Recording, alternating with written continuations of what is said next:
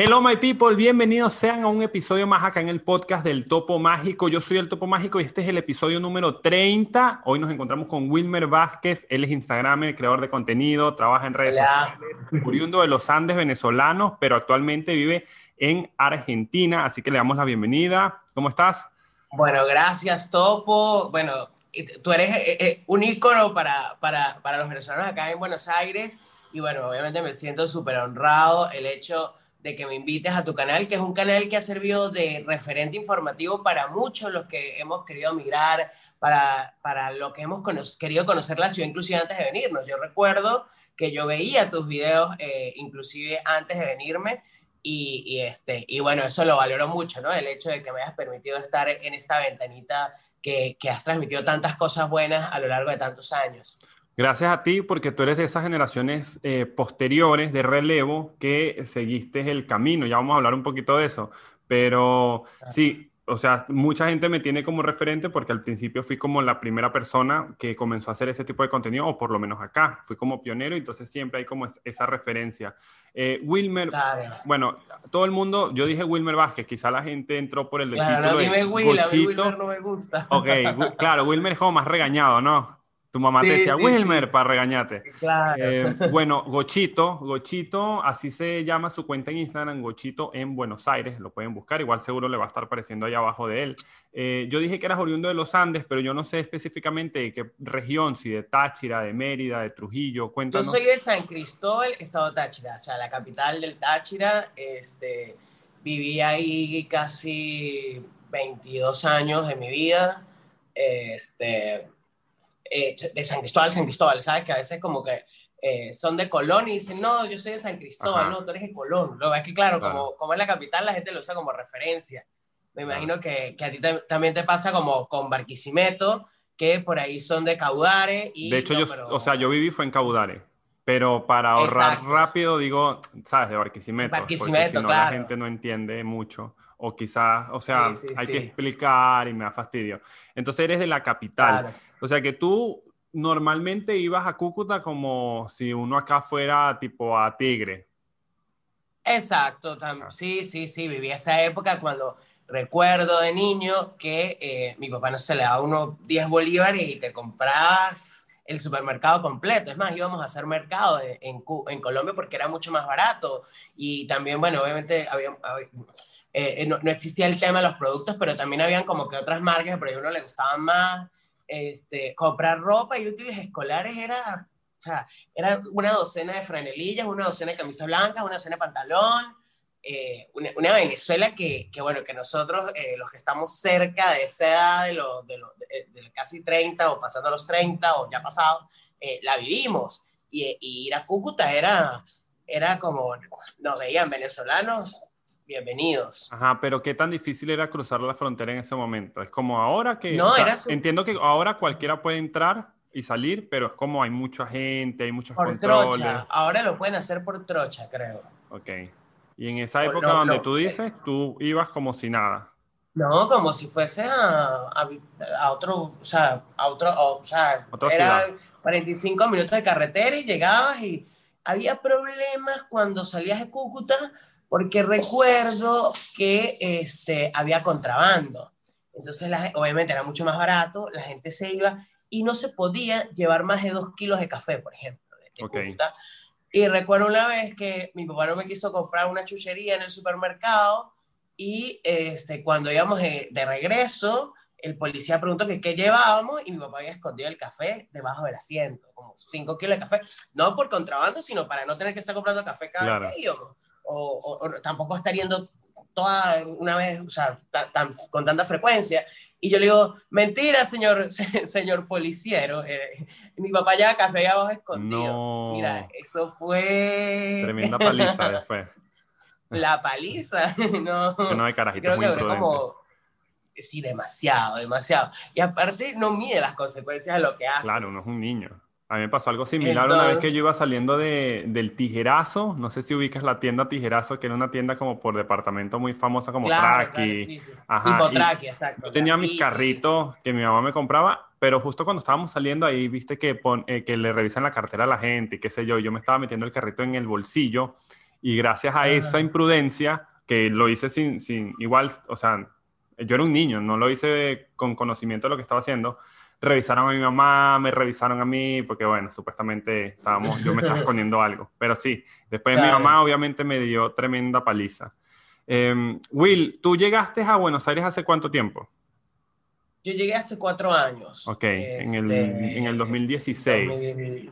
16, sí, sí. Ajá. En septiembre del 2016. ¿Y cómo, o sea, cómo fue ese comienzo en las redes? O sea, tú llegaste acá y tú tenías tu cuenta de Instagram como cualquier persona normal, X, y de repente, ¿cómo fue eso? yo siempre tuve relación con Instagram porque, este, eh, eh, yo tuve una cuenta hace muchos años este, de, de que, era, que, era, de medicina, porque estudié un tiempo medicina y subía contenido de medicina, entonces este, inclusive la cuenta se logró posicionar bastante, eh, llegó a tener 500 mil seguidores, entonces estaba muy familiarizado con el algoritmo de ese momento que es muy distinto al de ahora. Este, era, era un algoritmo de, de mostrar de forma cronológica, más no por afinidad del contenido. Entonces, obviamente, eh, yo yo luego vendí esa cuenta, me acuerdo que creé Gochito, eh, este, inclusive estando en Venezuela, pero con otra intención. Yo estaba investigando acerca de criptomonedas y yo lo que quería era hacer contenido de criptomonedas, eh, pero bueno, me seguían amigos, cualquier cosa, y luego cuando me vengo le cambié el nombre y dije, ay, voy a usar esa cuenta para ponerle Gochito en vea. Mm, me acuerdo que, que este, subía fotos de, no sé, del jardín japonés, subía memes, este, contenido migratorio muy poco, inclusive recuerdo que uno de los primeros posts que subí en Cochito en verdad fue acerca de cómo casarse acá en Argentina y fue una foto tuya con, Glory. Ah, mira, no sabía. te voy a cobrar por derechos de autor. no, yo te pedí permiso, pero no te acuerdas quizás. Sí, sí, no, yo te dije, Igual yo no tengo drama con eso. Claro. Entonces, este, fue hace, fue hace entonces fue ahí como que subió una información, pero llegó un momento que como que todo el mundo empezó a hablar de, de migración y yo no a mí la migración no, no, no, no, no, no, no me gustaba mucho de la, o sea, con la forma en la que se estaba transmitiendo, y lo que hice fue empezar a mostrar las opciones que tenemos los venezolanos acá en Argentina. De, y se fue dando un, crecimiento. ¿Pero ¿Ah? opciones de qué? Opciones de, de, de salida, de... donde podemos enviar remesa, donde podemos ir. Pero era muy de historias, claro, pero era muy de historias y no era de, no era de, este, no era de, no, no, no, no, no, era tanto marca personal como ahora. ahora. Ahora lo llevé más a marca personal y creo que, que me ha funcionado mucho más porque es mucho más orgánico. Este, e, era, era principalmente memes, ¿sí? Entonces... Claro, claro, tú eras como otras páginas que se dedican a como hacer contenido, pero claro, yo te entiendo, como, yo te como los chicos de un pan en Argentina, que son grandes amigos, pero eh, iba más por ese lado, no, no demostrarte tú tanto. Sí, entonces, un momento que yo dije, no, ellos, entonces fui como que orientándome más al tema de marca personal, el tema de, de, recomendación, de mostrar las opciones que hay en la ciudad, cosas para hacer. Y así, así ha ido creciendo y se ha ido manteniendo. Este, obviamente hubo, hubo estrategias que, que, se hicieron de crecimiento, este, tanto como sorteo, este, eh, forma de, también buscar exposición en otras cuentas más grandes para darte a conocer, dar a conocer lo que haces. Pero bueno, eso eh, fue, fue un, ha sido un camino lindo y me ha encantado todo. He cometido errores, este, eh, un montón, este, pero bueno, luego te das dando cuenta que, que, que, lo, lo, mejor que uno puede hacer en redes sociales para crecer y para crear un antes y un después en la vida de las personas que, te siguen es sumarle siempre eh, y sumar lo positivo, no, no hacer cosas que resten. Bien, pero ¿en qué momento descubriste que era rentable económicamente? Que tú dijiste, a ver, yo, eh, yo, puedo, vivir, de, esto. O sea, yo puedo dejar lo que sea que estoy haciendo y puedo dedicarme de lleno a esto porque realmente sí dan los números. ¿Cuándo dijiste eso y, y, cómo, cómo llegaste a esa conclusión? Yo siempre, yo siempre supe que eh, yo de la experiencia que tuve con la cuenta de medicina, eh, yo la vendí, por eso dejó de existir, entonces yo sabía que era rentable. Este, y, y, algunas veces este, eh, publiqué algunas cosas pagas en, en, esa cuenta, pero no cuenta que me enviaban un flyer de un congreso y lo subía, o sea, no era, este, entonces, sabía que era rentable y que se podía monetizar. Cuando yo tenía 12 mil seguidores, creo, eh, a mí me llaman eh, los chicos de Remesas RK y me dicen para que les haga publicidad. Tu primer sponsoreo. Pero ese fue tu primer sponsor. cliente. Mi primer cliente fue Remesas RK y yo, yo llegué y le dije, bueno, es que yo no sé cuánto cobrar. Yo no, yo. Claro. O sea, claro, yo ya tenía como el movimiento en redes de que yo iba a un restaurante de comida venezolana y subí una foto y me reposteaba y, y, estaba dándome exposición. Eh, entonces, yo le dije, no, no sé, me acuerdo que bueno, nosotros te vamos a pagar eh, 2.500 pesos mensuales.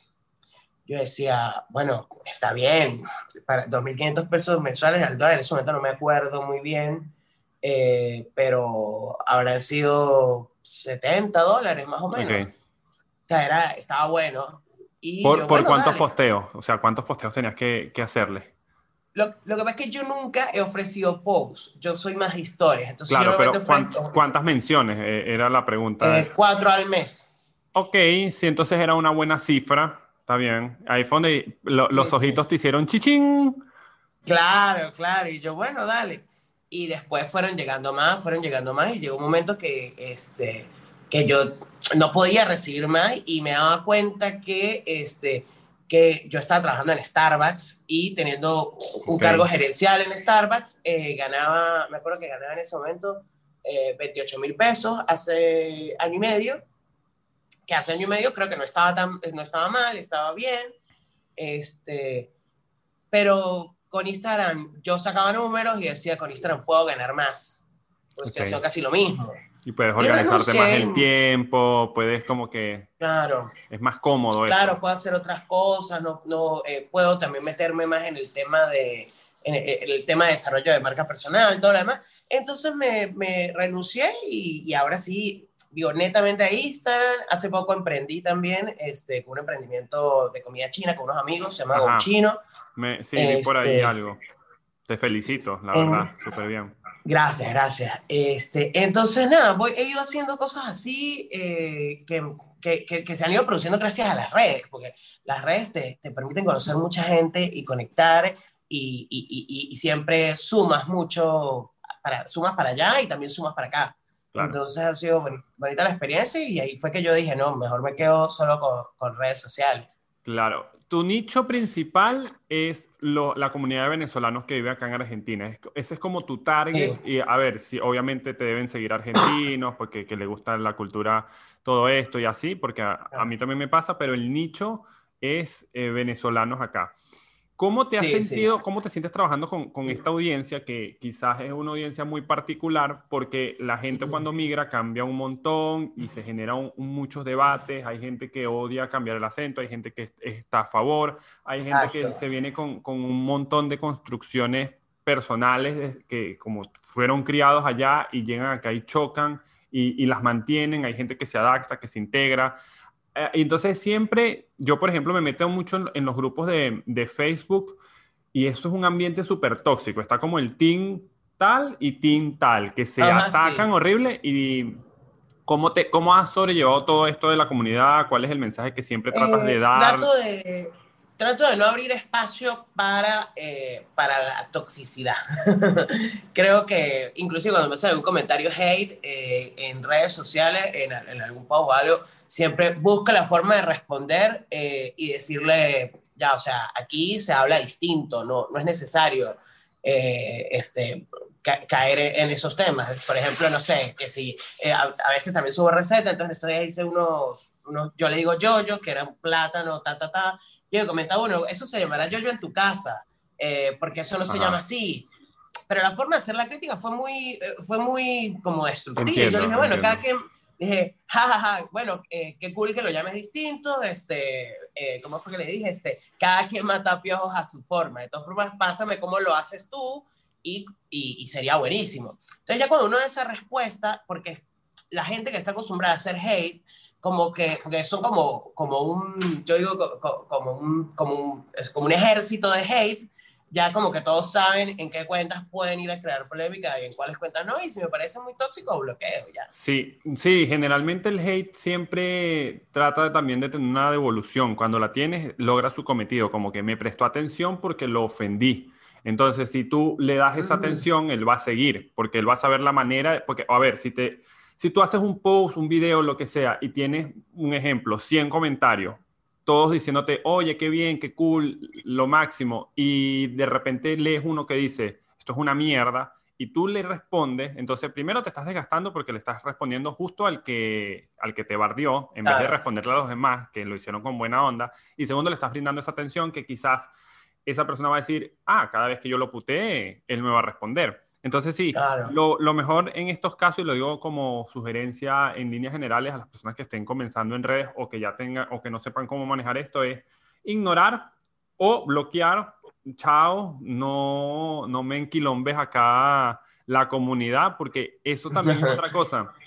Un comentario negativo trae más comentario negativo, siempre. Entonces, traten lo posible de eso, o, a la gente que no sabe de esto, traten lo posible de no alimentar ese tipo de, cosas, porque el hater siempre va a estar. El hater, el hater va a, hay gente, hay hater bajo perfil que quizás lo hace sin saber. A lo, mejor hay gente que no tiene educación, no sabe cómo escribir, a lo mejor se comunica así en su vida y, y no está bien, no es correcto, por lo menos ese ejemplo que tú pusiste no, no, tienes que responder que hay, lo conocerán en tu casa. O sea, eso me parece súper chido. Claro, hay formas, eh, hay, eh, hay maneras de hablar, hay maneras de comunicar y de que el mensaje te llegue. Porque quizás él, él hubiese puesto, ah, ¿sabes qué?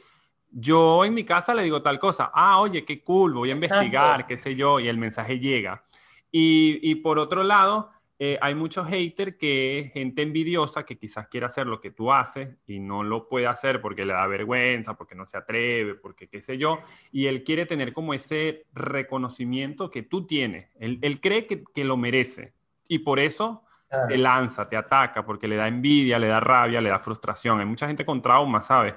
Que por ahí... Eso es como, eso es como cuando este como cuando alguien te, o sea, hay, hay, gente que quisiera hacerlo, pero no se traen a hacerlo, y aparte eh, están dedicados a criticar y a envidiar. Entonces hay gente que no te suma. Por ejemplo, a veces me pasa que, eh, como hago también mucha, mucho de foodie a veces, este, me dicen, tú te comes toda esa comida, o sea, ay, qué mantequilla, no, no gastar plata en mercado. Y yo como que, o sea, no...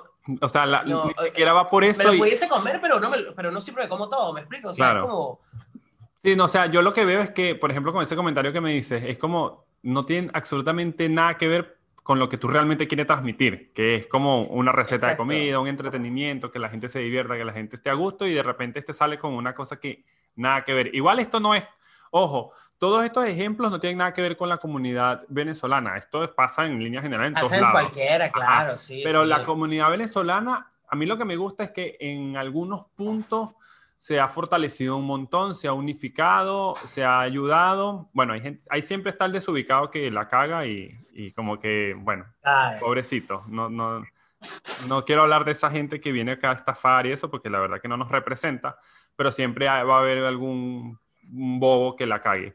Pero en línea general, la comunidad, la comunidad venezolana sí se ha integrado, eh, ya, o sea, al principio le costó, creo yo, o sea, este, este es mi punto de vista. Yo sí vi que al principio le costó un montón, que estaba como desorientada, que no se sentía como apoyada en nada y luego sí fueron haciendo alianzas. Porque la realidad es que a nosotros nadie nos enseñó cómo era este proceso migratorio. Quizás de repente los peruanos tienen años migrando, los chinos, los árabes, eh, los, los europeos, y nosotros no, nosotros no estábamos acostumbrados a salir. Y además o sea, en las situaciones que salimos también fue súper distinto. No, no, no es que salimos, voy, voy, a salir del país a hacer un curso de idiomas y después regreso a los años. No, es una pata por el culo, te tocó irte para otro país y dale, sin plata, porque esa es otra. Como que mierda, llegaste, ¿qué hago? ¿Quién soy? a echarle A definir tu propia identidad nuevamente, a conocer gente.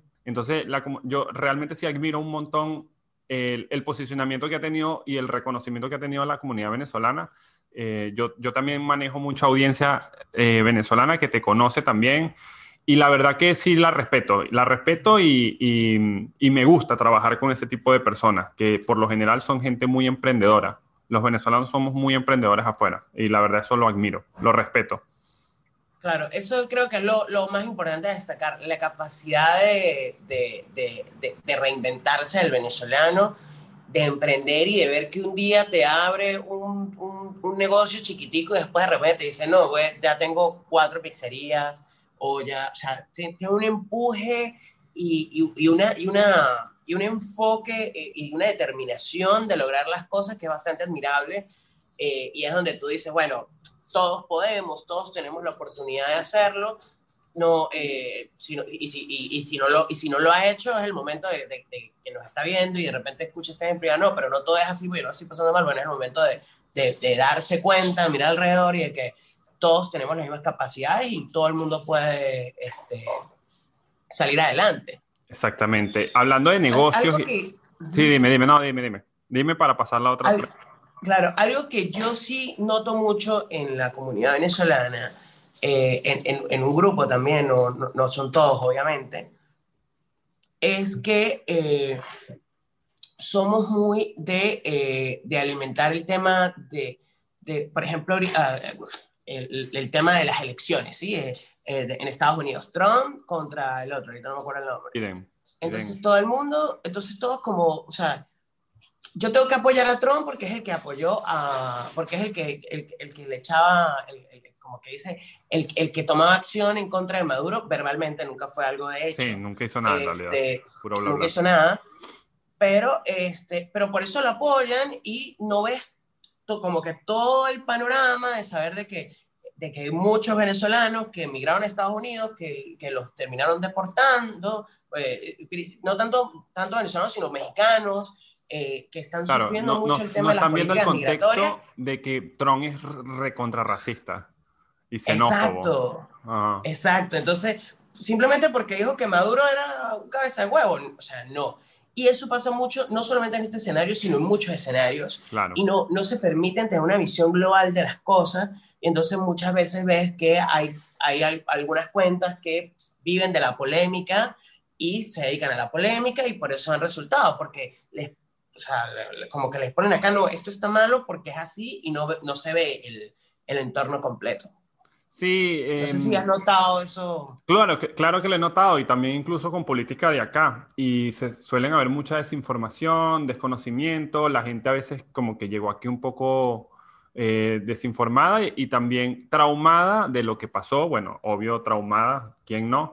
Pero es como que suelen como comparar todo y suelen pensar que todo lo que pasa o acontece tiene que ver con, con algo en, Venezuela. Em, por ejemplo, acá también pasaba mucho que cuando ganó Alberto Fernández la gente decía que que Alberto era de izquierda, que, a ver, sí, a lo mejor sí tiene muchas tendencias de izquierda, pero la gente no tiene ni idea que, que hay, aquí la, la, política argentina funciona muy diferente a la venezolana y que hay muchos factores que influyen, hay muchas cosas que son muy diferentes y que, por ejemplo, el peronismo no tiene nada que ver con, con el socialismo que se maneja en Venezuela, el socialismo este del siglo XXI, o, o por ejemplo, las cosas de, Venezuela, de Estados Unidos, como tú dices también que a mí, a mí particularmente, o sea, yo no me meto mucho en política estadounidense porque yo no vivo allá y desconozco mucho, pero a mí Trump me cae mal. Como persona es egocéntrico, es impulsivo, es como de esas personas... Misógeno. Sí, no, y es, raro, es como un viejo caprichoso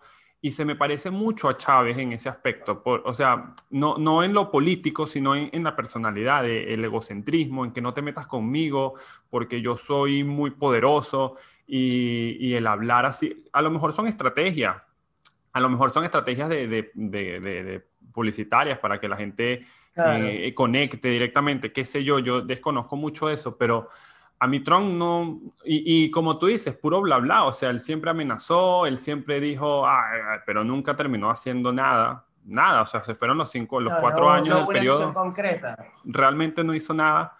Eh, ni de él, ni de su gobierno, el gabinete, nada. Entonces es como que sí, sí, hay gente que quizás, hay mucha desinformación, y no nada más de política, de un montón de cosas, pero yo creo que es eso, de que el venezolano llegó muy traumado y poco a poco se ha quitado esos estigmas y ya no está tan polarizado, pero todavía queda mucho que, o sea, necesitan un poquito de, análisis, de autocrítica, de reflexión, de pensar un poquito eh, desde otra perspectiva que no sea estar en Venezuela o venir de Venezuela. Y hablando de eso, que yo, te quería preguntar también lo de la inflación acá en Argentina, que últimamente, bueno, se ha disparado el dólar, eh, la situación económica no está tan buena como cuando llegamos, que, quizás era, era otra época diferente.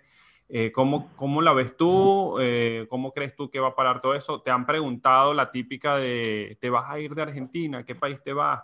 Porque cuando yo llegué, era el, el, tema de hablar era la migración argentina, o sea, de la gente que se venía hasta acá. Hoy en día el tema es diferente, la gente que se va a otro lado. Entonces, ¿cómo lo ves? Mira, eh, yo creo que cada realidad eh, es distinta. Entonces, pensar que porque algunos se estén yendo, yo me tendría que ir, yo no veo la opción de irme porque me encanta Argentina. Eh, sé que es un país con, que, que, cada cierto tiempo tiene sus problemas económicos. Por ejemplo, tuvieron el, Corralito en el año 2001. En el 2010 fue el Corralito. 2001. 2001. Mm. Eh, y han tenido varias escenas este, bastante complicadas, ya que mi perro es un poco intenso. Este, eh, Leno, ya. Eh, entonces, eh, no, no, cada quien juzga desde, desde, su condición y desde su punto de vista. Yo no me iría, a mí me gusta este, el tema del dólar. Obviamente, yo, ¿cuál es mi opinión personal del dólar? Sabíamos que seis meses el país paralizado no iba a ser en vano y no está siendo en vano para ninguna economía. Entonces, que el dólar a principio de año haya estado en 70 y ya ahorita vaya por 190, eh, no sé, estoy dando un ejemplo, es algo que, que, nos iba a ocurrir, este, que nos iba a ocurrir a todos, a, a, a, todos los países, ¿sí? Ahora bien, el tema es cómo lo están afrontando los países. Eh, entonces, es como que buscar la forma de, sobrevivir a ello. Aparte de que, bueno, vivimos la experiencia de Venezuela. Entonces, por ejemplo, yo trato de, obviamente, de manejarme en dólares prácticamente este, en, las cosas que hago. Sí, totalmente. Yo opino igual. Yo también... Para todo mi, todo mi, mis ahorros y mi capital está en dólares o si no está invertido en algún tipo de, proyecto, aparte de lo que es mi trabajo, mis redes, yo tengo otros emprendimientos que casi ni siquiera los menciono, o de hecho no los menciono porque son muy ajenos y no quiero que la gente sepa que son míos. Y, y todo en dólares y aparte como si fuera tan fácil migrar, o sea, la gente lo dice así como si fuera agarrar una maleta y vamos, o sea, primero de por sí fue súper traumante y, y, difícil venirse, porque dejaste un montón de cosas, porque te tocó empezar de cero. Y, y, entonces ya lo poco que ha construido acá, que, y ahora conoces un montón de gente y es como que ya has hecho un universo nuevo y te ha tocado dejar atrás el, la vida que tenías en Venezuela. Entonces otra vez vas a hacer lo mismo que no es fácil. La gente piensa que es así tan fácil. No lo es. Ojalá lo fuera. Si fuera así, todo el mundo viviría de país en país porque ningún país es perfecto tampoco. Entonces, eh, nada, igual aplaudo a la gente que tomó esa decisión, bien sean argentinos o bien sea que lo que sea que, quieran irse, venezolanos también, pero yo por ahora no está en mis planes ni a corto ni a largo plazo irme, por ahora. No sé, somos seres súper cambiantes. Quizás en un futuro a lo mejor nos dé un arranque y, ah, sabes que me cansé, me voy al coño. Pero por ahora yo estoy súper tranqui. Me preocupa, sí, me preocupa la economía, a dónde va a parar todo esto y también tomo mis, mis, mis, medidas de, precaución, pero yo por ahora soy súper feliz. Yo lo que quiero es que levanten ya como toda esta cuarentena del coño para ya, ya seguir, sentirme más tranquilo porque la verdad que este encierro sí me tiene un poco loco, que es lo único así que me ha afectado, pero a quién no le ha afectado eso. O sea, a todo el mundo le afecta. Es así. Y, mm, y el tema de seguridad, ¿cómo lo manejas? Porque yo veo que tú bloqueas mucho en la calle y obviamente este... con el tema de seguridad sí me he sentido más inseguro con el pasar de los años. Sin embargo, es como que al, he, he desarrollado un instinto habilidoso de saber dónde sacar la cámara o no, y no nada más acá, en cualquier lado. O sea, me, me, acuerdo que estaba una vez blogueando en Valparaíso, en Chile, y sentía una vibra chimba, chimba, y guardé la cámara porque ya uno más o menos sabe la zona si es densa, si, es, si tú ves un ambiente turbio, la gente, si te mira raro, si la calle está muy sola. Entonces ya uno como que sabe dónde sacar o no. En estos días, yo, yo, acá, yo vivo en un sector bastante tranqui, o sea, hay mucha policía, hay mucha seguridad. Igual mi edificio eh, hay, hay vigilancia 24 horas, seguridad de cámara y todo eso. Pero sin embargo hay zonas que si te metes, yo por ejemplo que salgo con el perro en la noche a pasearlo, hay, hay gente rara igual. Buenos Aires es la ciudad de la furia, que ahí se ve de todo. Y, hay que tener mucho cuidado. Entonces, menos mal que bueno, por suerte a mí no se me acercan porque el perro es más grande que yo y mete miedo. Y, que, que él igual también si ve algo raro se pone alerta y empieza a gruñir y a ladrar. Eso también. Pero si, llega, si llega al punto de gruñir. Si, si ve algo raro, sí. Si, si hay alguien que, que, se acerca sin mala onda, o sea, es que ellos sienten. Ellos, ellos tienen claro, sí, sí. todo diferente. Sí, e, él no, no le presta atención. Pero si él ve que la otra vez, bueno, e, e, era el cuento que te iba a echar, eran como la una de la mañana, lo saqué tarde.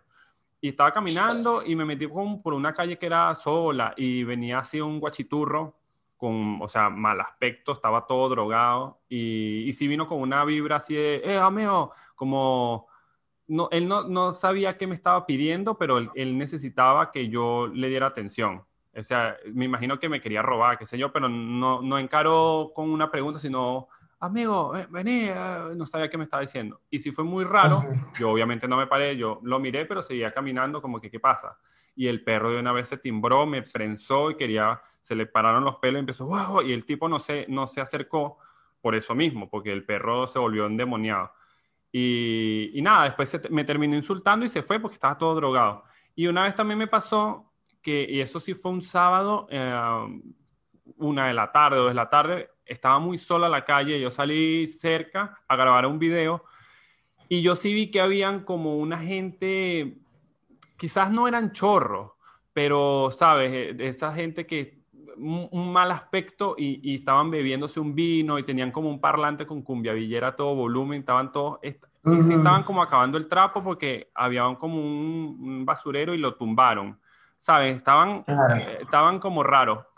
Y yo guardé la cámara, o sea, la bajé porque realmente no se puede guardar, y seguí derecho y dije, ni en pedo sigo grabando por acá, y me fui. Entonces es como que ya yo más o menos sé cómo cuidarme, pero hay que andar activo, hay que andar pila. Se te desarrolló un sexto sentido antirrobo. Sí, porque cuando yo llegué aquí yo estaba era traumado, era diferente, porque en Venezuela me robaron el carro, me robaron un teléfono, ya yo estaba era traumado, era diferente. O sea, yo llegué aquí y no quería ni sacar el teléfono porque sentía que me lo iban a arrebatar o que me iban a agarrar y me iban a robar con una pistola. Pero ya después, ya como, es más, de hecho yo creo que yo ahorita voy a Venezuela y me roban como un pendejo porque ya se me quitó ese instinto de más bien de, no, yo estando tranquilo, ando pendiente, soy precavido, sé por dónde me voy a meter, por dónde no, pero no estoy así traumado. Yo puedo sacar el teléfono tranquilo y, estoy revisando porque siempre estoy como pendiente de, mis alrededores. antes estaba, era tipo, no, viene una moto. Mierda, se me paraba el corazón si escuchaba una moto, ahorita ya no. Eh, pero tema de inseguridad, sí, yo no lo sufro mucho. Eh, la verdad, no. Eh, quizás es por la zona donde vivo. No, no, hay zonas que son raras, hay zonas aquí que hay que tener mucho cuidado. yo, viví por, yo viví por Callao y Corrientes, en el centro, eh, hace unos meses. Sí, hace, sí, hace, por ahí le ronca el mambo un, un poquito. Esa, un día, o sea, abajo había un banco francés, el edificio, y eran el montón de indigentes ahí durmiendo, y uno llegaba en la madrugada y los indigentes ahí, entonces un día, que ese día fue el que decidí mudarme, se levanta un indigente así todo, no sé, estaría periqueado, me ve, me ve fumando, dame un cigarro, dame un cigarro. Y yo no era el último, y era el último, o sea, no le van a negar un cigarro a un indigente, se lo doy para que me deje molestar y ya. Y le digo, no, ya no tengo más. Este, claro que no, dame el cigarro. Y me hablaba así encima, que yo no hallaba qué hacer, pero, y por suerte, el vigilante del edificio se dio cuenta y abrió la puerta y, entré. Este, pero el tipo súper, súper agresivo y ahí yo dije, no, yo me mudo. Pero yo no le tengo mucho... seis meses igual viviendo ahí en el centro. Duraste poquito. Yo no le tengo mucho miedo a los indigentes, de hecho a mí me dan igual. O sea, eh, por lo menos yo nunca he tenido ninguna mala experiencia con, con personas en situación de calle. Eh, yo, o sea, yo le tengo miedo es a los villeritos, así. Ah, ah bueno, una vez, y no hace mucho, esto fue hace un, dos semanas, a lo mejor fueron ideas mías, quién sabe. Yo venía caminando con el perro también y pasaron dos en dirección a Retiro eh, en bicicleta. Y me, o sea, me vieron, porque yo estaba justamente tomando una foto y dieron la vuelta y se me vinieran por detrás. Yo, no, sí, yo creo que yo soy pendejo. Dije yo, me guardé el teléfono. Oh y, nunca les di la espalda, sino que me volviste otra vez y ellos siguieron otra vez de largo como que, ah, no, se dieron cuenta, a lo mejor lo que querían era arrebatármelo y salir con la bici. Porque ese tipo, eh, o sea, eso sí se veían que eran como delincuentes, como rateritos, pero gente de situación de calle, no. De hecho, eh, hay veces que tipo, estoy saliendo de un Carrefour o un supermercado y hay gente ahí pidiendo y yo no le doy plata, yo, sino que yo le compro cosas ahí adentro eh, que si unos panes con una salchicha, un litro de leche, como para que sálvate ahí la noche, pues. Y a, veces me reconocen después. O sea, en los días después, una vez, sabes que ellos se pasen como fogatas en la calle cuando es invierno. Entonces yo iba pasando con el perro, ¡eh, amigo, este fue! Y yo, mierda. O sea, yo no, me asusté. yo, no, primero me asusté porque pensé que era que me estaba diciendo así como que este fue el maldito. No, al final era que le estaba diciendo a los otros como que este fue el que me salvó una noche. Y entonces todo y que, ¡eh! Me saludaron y yo que, ¡eh! Y yo que, mierda, qué loco. Ah, bueno, bien. Ajá. Pero no lo hice por eso, sino que me salió, que coño, me dio paja que el bicho estaba ahí pasando hambre. Claro. Y una vez también le di hasta unos zapatos, una vaina así, porque el bicho estaba descalzo y mira, marico, yo tengo unos zapatos ahí que no uso y bajé y se los di porque me da burro de paja. Pero esa gente de situación de calle nunca, hasta ahora, ojalá que no. Este, Epa, también te iba a preguntar acerca de la comunidad LGBT, que viste que estábamos hablando acerca de los prejuicios que la gente normalmente se trae eh, de, bueno, el pensamiento tan cerrado que hay en Venezuela, que me incluyo cuando yo llegué, yo pensaba que yo era mente abierta y acá quizás hubo cosas que sí me hicieron chocar, como por ejemplo la gente aquí cuando chapa, que eh, se, besan en la calle apasionadamente, eso en Venezuela está mal visto, y después de mucho tiempo entendí que eso no tiene nada de malo, o sea, es como, a ver, se, se están besando, no están haciendo nada malo, no pasa nada. No, pero es que y, y, algo que uno día a día, eh, este, que tú, tú, tocas mucho ese tema eh, en tus historias en Instagram, eh, uno día a día se dando cuenta y uno dice, todavía tengo cosas que he querido modificar, pero todavía tengo cosas machistas. Inclusive yo siendo gay, a veces hago cosas de machista. No, claro, pero por hay mujeres machistas también. Decirle a una amiga, mira, si yo me voy, tú te tienes que ir porque ya es tarde, no puedes seguir rumbeando, vámonos. Y no, yo me quiero quedar, no, vámonos, pero... No, hay un montón, hay un montón. Hay un montón. Hay muchas cosas que todavía Entonces uno, uno dice, pero ya, ¿por qué tengo que ser tan machista o tan, tan, machirulo? Porque a veces también uno hace cosas de machirulo. y que lo último. Entonces uno como que está en esa constante revisión eh, con todo igual, este, no solamente en relación al machismo, sino en base a, ética, en base a todo lo que, lo, que el buen, lo que uno quisiera, el concepto que uno quisiera de, de persona ser, y entonces este, eh, es súper...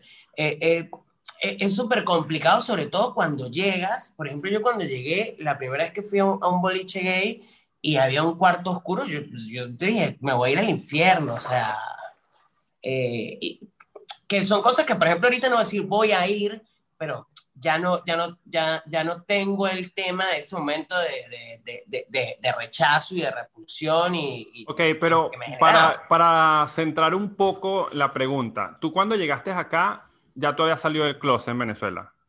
Sí, sí, desde, chiquitico. Ok, entonces tú llegaste acá, pero sí tenías como prejuicio, sacándolo del machismo. Yo creo que el machismo es algo que todos los hombres, sean heteros o sean gay, todavía, incluso mujeres, siguen teniendo. A mí todavía me causa ruido algunas cosas que yo digo, pero es que no está mal. Pero me siguen causando ruido porque imagínate, veintipico de años de mi vida pensando que eso estaba mal y entonces es como que todavía me siguen haciendo cortocircuito, a pesar de que ya yo sé que no, no debería ser así.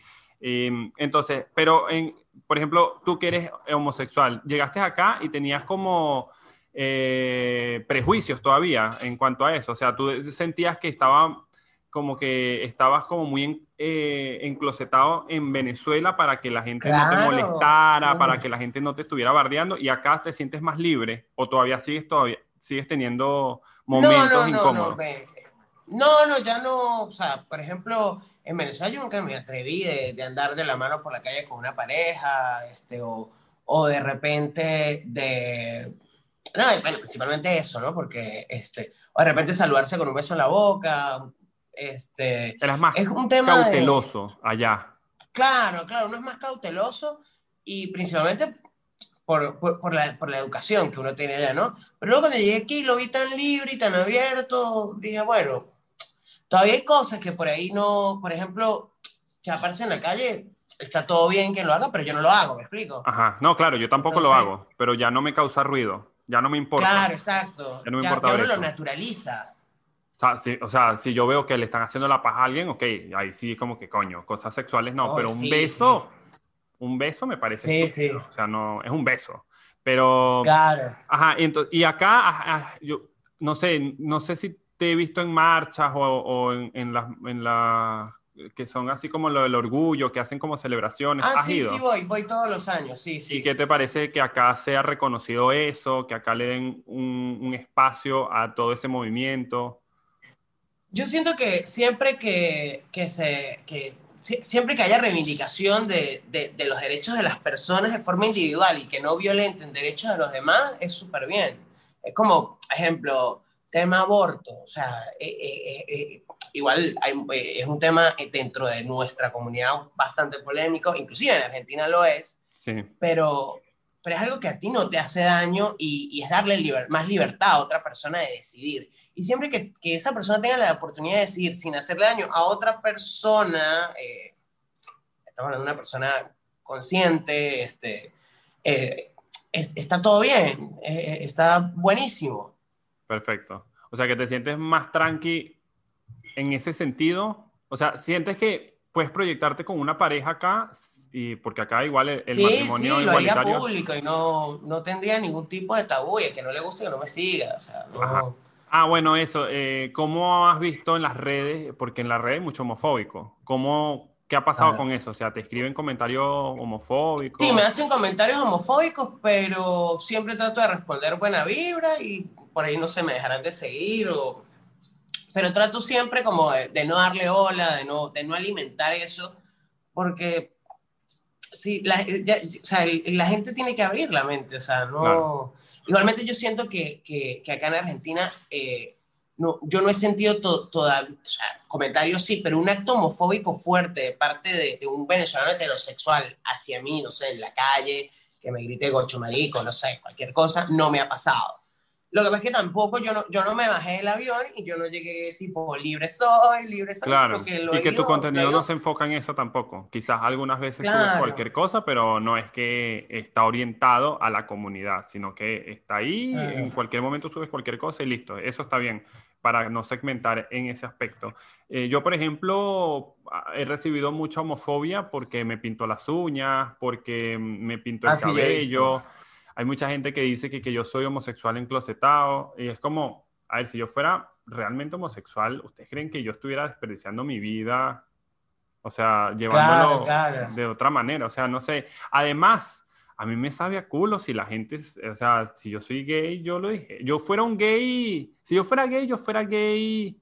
Activista. O sea, pero así, recontraputo. O sea, yo si fuera, porque sí, o sea, bueno, a lo mejor ustedes tienen todos sus códigos y su cosa, a lo mejor fuera, porque hay gays que no parecen gays, que son muy, muy varoniles.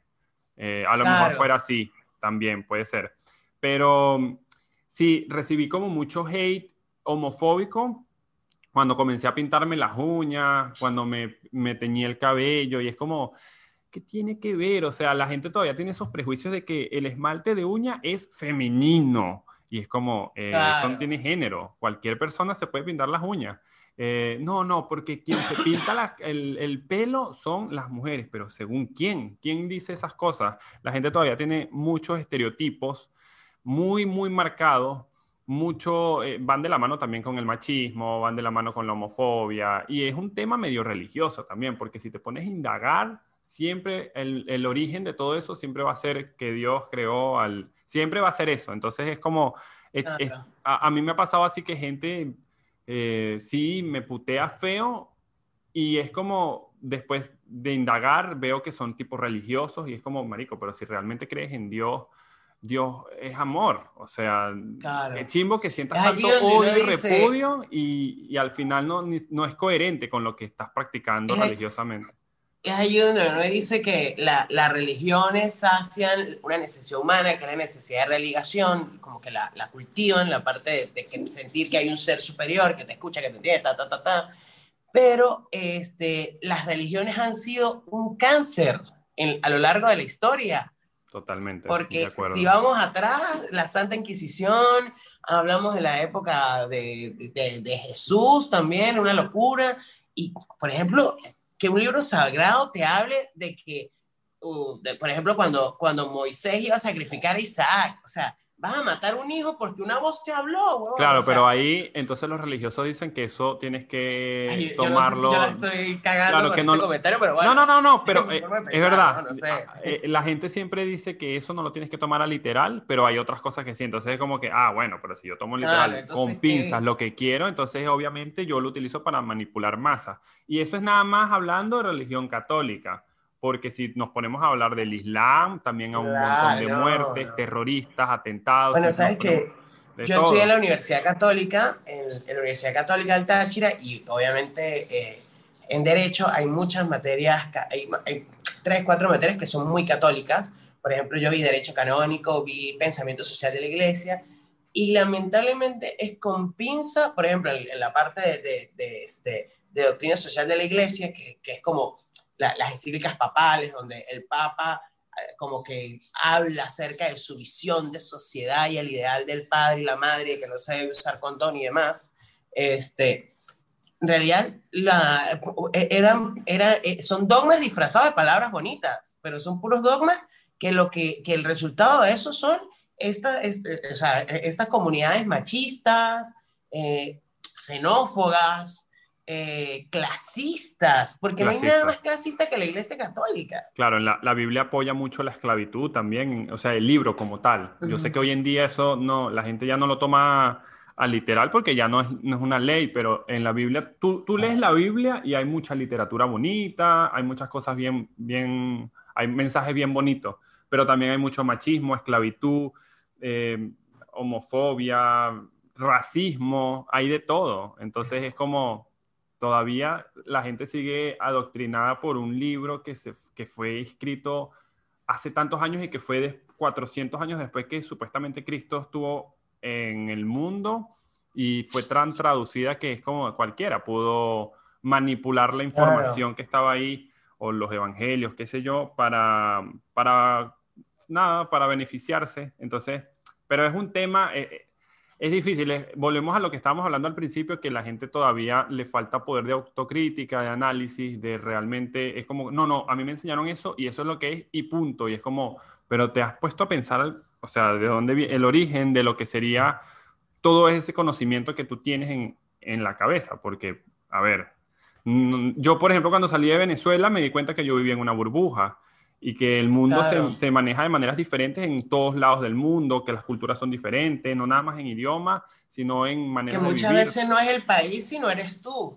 Porque, por ejemplo, eh, quizás me voy a desviar un poco, pero eh, el hecho de que en Venezuela te gustaba estar pagando matraca por todo y que aquí mandes un DM que me ha pasado, seguramente a ti también, para preguntarte, ¿he pasado de algún gestor que me saque el DNI para no tener que esperar los dos meses que está tardando la cita? Entonces, provoca decirle, huevón, regrésate. O sea, ¿qué haces aquí? O sea, si no, si no, o sea, e, e, eres el, el, el, el, cáncer que está destruyendo el país. Porque e, eres por lo que yo me fui del país, claro. Claro, es corrupción. Sí, a mí una vez me pasó, fue que me escribieron de que esto fue hace mucho tiempo, yo igual hice una denuncia pública, no dije el nombre de la persona porque ya era, ya era mucho con, con todo el agravio que yo había lanzado después por DM, pero él, él, me dijo que él se había venido de Venezuela con una mano adelante y otra atrás, y lo único que había podido hacer eh, fue comprar unos dólares falsos, que le salieron a mitad de precio. O sea, por decirte que él compró 100 dólares a 50 dólares. Y se trajo, y que él, él, él, me preguntaba a través de un DM que por, a, a, dónde los podía cambiar o meter. O, y yo le dije que le preguntó a la persona equivocada, que más bien me daba asco esa mentalidad, esa manera de ser, que entonces, no, pero es que yo no tengo plata, le pero eres un egoísta, porque eres, eh, eres una persona de que porque no tiene plata quieres venir a joder a otra y te quieres excusar en que no tengo plata, eso es egoísmo, le dije yo. Y la verdad que me parece súper desubicado tu, tu, tu pregunta y, y, no quiero que me sigas más, qué sé yo. Eh, por, por personas como tú estamos así, le dije. Y, y, lo hice públicamente en un video, dije así como, como que una persona me dijo, eso hace mucho, pero sí me molestó bastante. Es como, marico, ni siquiera, o sea, no me sigues, no, no sabes quién soy, o sea, no me conoces, ¿cómo me vas a preguntar eso? Eso es súper asqueroso.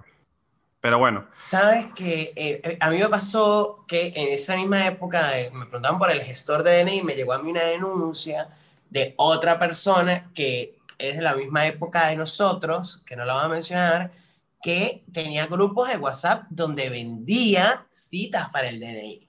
Qué asco. Y yo agarré, obviamente tapé el logo de su cuenta y, y, y, y, y escraché en historias ese grupo. Y es donde uno dice, entonces, eh, que, o sea, que, que, que, vamos a permitir que ese tipo de personas sean los que nos identifiquen como venezolanos.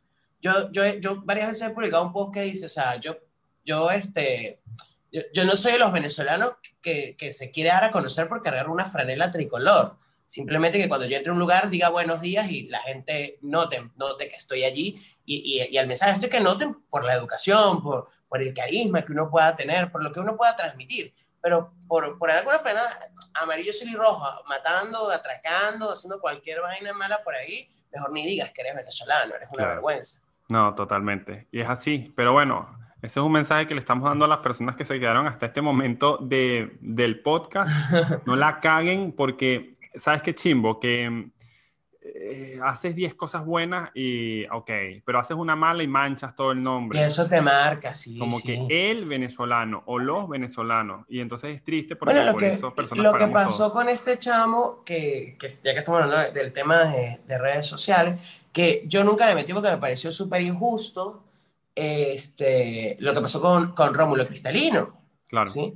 Que simplemente por haber tenido un pasado donde salió con una frena de, del Che Guevara, o capaz el carajo pudo haber sido el más chavista del mundo, pero emigró, cambió su mentalidad, ayudó a un cuñazo de venezolanos, tenía muy buen contenido, y entonces sí, porque yo creo le que saca fue, alguien una... la gente le dolió fue que él no lo hizo público él, sino que se lo sacaron. Quizás si él lo hubiese Claro. mostrado, hubiese dicho, miren, este es mi pasado, el que le guste bien, el que no, chao, que se hubiese sincerado. La gente empatiza mucho con, con las personas que admiten que la cagó en algo y que en Claro. base a eso cambió, porque es normal en un ser humano cometer errores. Todo el mundo Claro. comete errores en cualquier cosa, no nada más en un pensamiento político, sino en cualquier cosa. Tú puedes... eh, no- tú no vas a pensar igual a los 18 años que a los 40. Han pasado muchas cosas, Sí. maduraste, mejoraste tu manera de, de- de analizar, de pensar, y dices como que, miran, ¿sabes qué? Yo antes pensaba que esto era rojo, ahora pienso que es negro, y bueno, me equivoqué, mala mía. Entonces él, como lo tenía como oculto, se daba a entender que estaba avergonzado de su pasado. Entiendo, cada quien tiene sus problemas psicológicos para enfrentar Claro. esto. O sea, no todo el mundo lo vive de una manera igual. O sea, hay Es también que hay que respetar el pasado de la gente, o sea, es como... O sea, si no Depende, o quiso sea, decir, yo creo que bien, ¿no? hasta qué nivel también, porque Pero- a ver, no, no es que voy a conocer un nazi que mató miles de personas y digo, ah, no, sí, yo tranquilo, yo respeto Ah, tu no, pasado, bueno, sí, púdrete. O- Claro. Pero, pero en esas cosas que, pero es que igual él, él sí era muy chavista entregado. O sea, es que también fue heavy porque él, Yo, él yo- estaba... a mí me llegó mucho la, a mí me llegó la polémica, pero yo dije, bueno, yo, es como, o sea, no sé, yo tuve una abuela chavista y, y, y, y, la mitad de mi familia era chavista, chavista, eh, obviamente no, no en la época en la que emigré, sino mucho antes, porque Claro. este carajo no ganó la primera vez con el, no sé, 70% de aceptación, porque de gratis, había gente que lo apoyaba. Mi Entonces mamá fue vas a chavista. discriminar a alguien por un no que fue que- chavista, mi mamá votó por Chávez. Después se arrepintió, pero mi mamá votó por. Chávez. Entonces era como, te, te vas, a, va- o sea, va- vas a, a discriminar a alguien por un error tan común que cometió el 70% de la población venezolana, no sé muy bien el porcentaje con el que ganó, o sea, obviamente lo que hay que hacer es, ya, o sea, ya pasó. Pero ¿sabes qué es más loco? sirvió, la, pero- la gente que, que hizo toda esta campaña para, para escracharlo, eh, yo digo, verga, que, que loco que haya gente Y con que eran tanto otros creadores, resentimiento. Sí, gente sí. con cuentas, no sé qué. y como Ajá. que Pero eh, eh, lo vi como una gente con demasiado resentimiento. con y- mucho odio. Con mucho odio. Es que hay gente que, que, está- que se toma realmente todo esto muy, con mucho fanatismo. Y yo, a, mí, a mí realmente eso no... A mí no me gusta cuando alguien se fanatiza con algo, con lo que sea. O sea, cuando ya tú llegas a un nivel de que te pones ciego y no puedes ver a los alrededores porque solamente tienes como un pensamiento radical, es como, nada, marico, ya eso es muy ignorante. Pues tú tienes que ver muchas cosas que, que pueden influir. Claro. Y tú puedes tener tu tendencia y es respetable, cada quien vota por quien se le cante el orto, o sea, eso no, no hay chance de que tú, o sea, tú quieres votar por fulano, vota por fulano, eso no es mi problema. Claro. Y yo quizás no lo voto y ya, pero de ahí a que vas a hacer una cosa así, verga. A mí esto, todo eso fue muy loco y y nada, yo igual a veces tengo contacto con él, muy pocas las veces porque también yo me fui alejando porque él ahorita está con un tema de vainas de, de multimarketing nivel, multinivel. y a mí esa vaina no me gusta, de hecho no, no, no, no me gusta. Entonces es como, Arico, si quieres nos reunimos, nos tomamos una cerveza, pero no quiero estar hablando nada de eso. Entonces, no, obviamente es lo que quiere Eso como cuando, un amigo se mete en Herbalife. claro, o evangélico también. Que yo, tenía un, yo tenía un compañero de clase, eh, teníamos un grupo en el WhatsApp de todos los muchachos con quien me gradué. Entonces, él se volvió evangélico de repente y entonces el grupo se convirtió en una maldita misa que él quería como predicar la palabra por ahí hasta que un día le dijimos, no, marico, de verdad basta, nos ladilla, tuvimos que silenciar el grupo y no es la idea porque esto es un grupo de joda, de, de recordar, mandar fotos cuando nos salgan los recuerdos en el Facebook para burlarnos, de, eh, de recordarnos cuando, ay, mira, ¿te acuerdas cuando nos jubilamos de clase? Pero no, por una mierda, marico, nos mandaba unos audios y que no, esta es la misa de hoy. Ah, marico, ¿qué es eso? Yo no quiero un, grupo así. Entonces se arrechó, marico. Se arrechó. Él dijo que no, es que mi misión en el mundo es este, predicar la palabra. Y yo le digo, ay, marico, pero, o sea, eso no es así. No puede ser tan invasivo porque el mensaje se pierde. Nadie está escuchando, nadie escucha esos audios, le dije. Y se molestó, marico. Él se salió del grupo. Y, se, molestó. y, marico, es un carajo que compartió con nosotros muchos años y un tipo normal, marico. Entonces ahora es fanático. ese en algún momento se decepciona y vuelve. Qué ladilla la gente fanática, marico. Vayan para otro lado. No me interesan sus peos de, ni de religión, ni de política, ni nada. O sea, yo tengo ya mi vaina bien centrada. Yo puedo... Eso es como... No, no, eh, no sé si también hay fanatismo para todo, ¿no? Por ejemplo, con, con, la comunidad LGBT, con los gays, pasa mucho también eso, que son gays y, y, abordan todos sus temas de conversación y todo su estilo de vida al mundo gay. O los marihuanos, también pasa mucho. O los marihuanos, exacto. Que todo el mundo ya es rastafari, es como marico, ya, que ladilla, entonces todo es no, que no pueden vivir sin un porro, y, ah, marico, ver, o sea, sí, sí, se, se, crean como una especie de tribus y entre ellos mismos se, o sea, se apoyan. No, no, no, respetan como los espacios entre una cosa Se van aislando ellos poco a poco, ellos creen que no, pero ellos se van aislando y apenas quiere salir con ellos. Esa es como la gente mala copa. Yo tenía un pana que era muy mala copa y la gente llegó un momento que le empezamos a sacar el culo todos y él se quedó solo porque eso se tomaba tres cervezas y quería pelear. Era muy chévere, muy pana. Tres birras, ya estaba y que, wow, Pero era wow, ¿qué me estás viendo? Ah, no. Chico. Pero es mejor eso que ser piñata de pobre. ¿Cuál es piñata de pobre? El que, el, que, el que le dan tres, o sea, que se toma tres coñazos de ron y ya, ya estaba en el suelo. Que se toma tres ah, tragos. No, claro, no. Ya está arrastrado. No, pues. no, sé, yo creo que prefiero la idea con, con, alguien que se tire en el suelo y ahí lo dejas tirado en el mueble y tú haces desastre. El otro se pone necio y que, bueno, mamá, huevo, ¿qué es lo que te pasa? ah, marico, si estábamos echando cuento normal y ahora quieres pelear. Es así. Pero bueno, Wilmer, o Will, o Gochito, eh, ha sido un placer haberte tenido acá. Eh, la verdad que, que, me gustó mucho la charla, la, la, conversación. Tenemos que llevarla a cabo un día en un exterior. Lo que pasa es que este formato que estoy haciendo es solo así. Pero en cualquier ah. momento te digo para que nos lancemos una aventura por ahí en la calle, a ver qué documentamos, que la gente también le gusta mucho. Dale, buenísimo. Y, la verdad, gracias por, por, tu tiempo, por estar acá y, por todas tus palabras. La verdad que súper cool, me gustó mucho este, este episodio. Creo que nunca habíamos hablado tanto tiempo, ¿no? Porque nos conocemos de, de, vernos en algunas cosas, pero nunca habíamos hablado. O sea, era como que él es el topo. Ahora es que nos falta hablar, así que prepárese. Claro. Eh, todas las redes de Gochito van a estar apareciendo en la descripción por si quieren ir a chusmear su contenido y si les gusta vayan a seguirlo, vayan a a ver todo el contenido que él hace. Su cuenta en Instagram es arroba gochitoba, siempre van a estar apareciendo ahí, o sea que no, no tienen necesidad de, de, buscar, sino que ahí mismo está, ahí lo van a estar viendo. Y si no estás suscrito a este canal, es completamente gratis. Suscríbete, eh, así me ayudas a llegar a los 100k y darle like manito arriba y comparte este video con todos tus amigos. Eso me ayudaría un montón. Y bueno, nos vemos en una próxima oportunidad. Nuevamente te doy las gracias, Gochito. No, gracias a ti. Enorme. Dale, que estés bien. Un gusto. chao.